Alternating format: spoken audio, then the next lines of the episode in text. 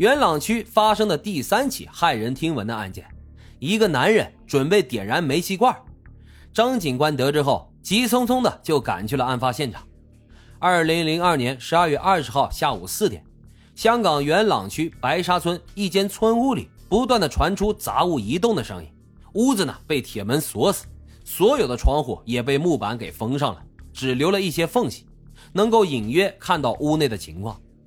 一个男人躲在屋里边，拿着打火机冲着窗外大喊：“你们进来，我就点火！”消防员已经为守在门口，警方呢也蹲守在屋前。这个男人的亲人们都在屋外劝阻他不要冲动，但屋里的男人情绪非常激动，只是一味的呼唤着：“阿山来了没有？我可没有耐心跟你们耗下去，再不来，我们全家就一起下地狱。”从围观的群众口中，张警官了解到。这个男的名叫做唐永强，而他呼唤的阿山呢，则是自己的前妻樊柳山。只不过此时啊，他的前妻已经和卡拉 OK 的老板私奔一个多月。阿山迟迟不出现，警员们也没有办法，一群人只能在屋外进行劝阻。然而，接下来的一幕超出了所有人的预料，屋内传出了铁器敲打煤气罐的声音，紧接着就是一阵哭声。见势不妙。消防员就立马冲到了屋内，一瞬间，唐永强按下了打火机，爆破声响起，火舌也瞬间吞没了房屋，窗户都被震得稀碎。消防员随后冲进了屋内，抢救他和无辜的三个孩子。很快，这四人就被抬进了救护车。在消防员扑灭火势之后，警方进入现场进行搜查。此时的张警官还不知道。在这间屋子里藏着一个令人毛骨悚然的真相。这栋房子有一个阁楼，唐永强就在这个阁楼里引爆了煤气罐。通往阁楼的楼梯旁有一张大铁床，床旁边立着一个衣柜。张警官小心翼翼地把柜门打开，但他刚掀开门，一大块白布包裹的东西就倒了下来。张警官一开始也没有多想，准备将他扶起。但这块布的触感却不对劲，他慢慢的把布给掀开，看到了此生难忘的画面。只见这白布里包裹着的是一个女孩的尸体，身上呢还穿着校服，浑身冰冷，身上还有尸斑，这都提醒着张警官他已经离世有一段时间了。于是他赶忙就呼叫其他警员和法医前来保护现场，并且继续收集证据。而不久后汇总的真相令张警官不寒而栗，身份比对之后，正是遇害的女孩严佩珊，这正是张警官一直在寻找的失踪女孩。法医检测表明，女孩的离世时间大约在一天前，并且女孩呢有遭受过性侵犯的痕迹。与此同时，张警官从铁床的枕头表面还发现了女孩的唾液和头发，铁床呢很有可能就是第一案发现场。想到之前有关连环凶案的推测，他感觉最早失踪的女孩陈诺文很有可能也是性命不保。不一会儿，有警员在房子旁的杂物间里找到了线索，那里不仅藏着严佩珊的书包和鞋子，还有一叠 Twins 的闪光卡，那是陈诺文最喜欢的东西。紧接着，有警员在墙角发现了一袋水泥，里面少了大概五分之一的料子。张警官意识到。找到水泥的真正用途和位置，也许就能揭开案件的真相。他从总部调来了扫描器，搜索着屋内的每一个缝隙，看有没有重新补涂水泥的情况。然而，一群人精疲力竭的搜索，直到第二天的中午，却仍然一无所获。怎么会这样呢？张警官失望不已。他把目光转向了屋外，忽然间发现屋外有个沙井，井口盖着一块木板。边上呢却被水泥给封死了，木板上还压着一台冷气机。张警官心中涌上了怀疑，他找来爆破工具，和其他警员一起把这口井给打开了。这口井只有三米多深，刚打开就传出了浓烈的臭味。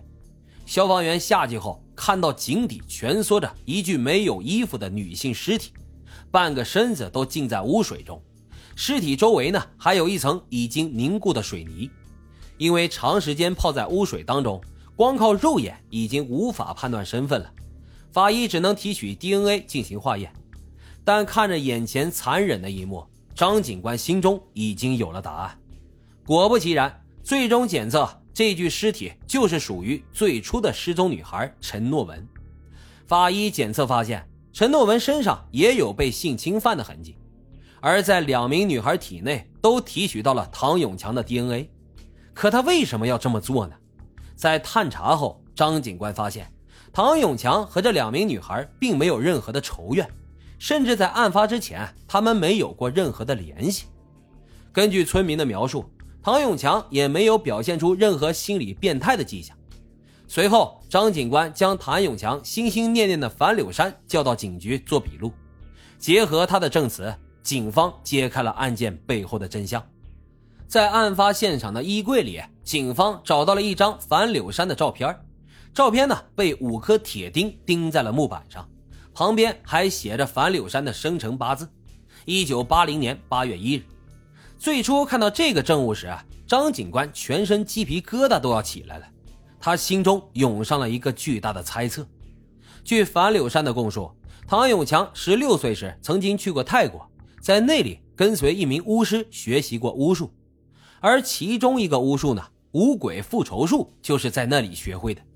这个邪术的实施过程呢，是首先要谋害五个和自己有血缘关系的人，就可以成仙，而被谋害的五个人会变成五个冤鬼，受自己的驱使。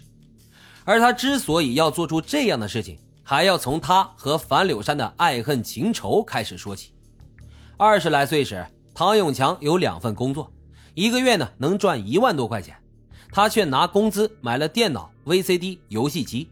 还给家里装上了滑梯，这在当时啊都比较少见。他以此来吸引年轻的女孩，诱骗他们和自己发生关系。这樊柳山就是受害者之一。最初认识唐永强的时候，他对这个大哥哥产生了倾慕之情。当时唐永强还有家室，有个老婆，还有一个孩子。发生了关系之后，樊柳山就搬到了他的家里，挤走了唐永强的原配和孩子，成了唐永强名义上的妻子。但是好景不长，一段时间之后，樊柳山就出轨了，和附近的卡拉 OK 的老板好上了。他决意要和唐永强离婚。愤怒不已的唐永强决定用之前学习过的巫术来报复前妻。他谋害了两名女孩，并且侵犯了他们，以此来建立血缘关系。再加上自己的三个亲生孩子，他们都变成五名冤鬼，就可以生生世世受自己的驱使。替自己向前妻复仇，这也解释了为什么会搜出那张让人心生恐惧的照片。事已至此，一切都尘埃落定。如此残忍的连环凶杀案背后，竟然是这样荒谬的原因。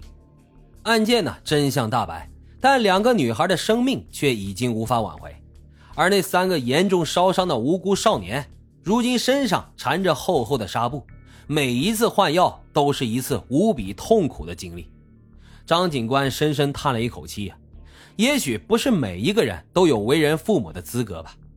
张警官通过石壁监狱的主管老同学打听到，唐永强刚刚进监狱的时候，经常彻夜难眠，总是在噩梦中惊醒，然后对着某个无人的角落跪拜哭求。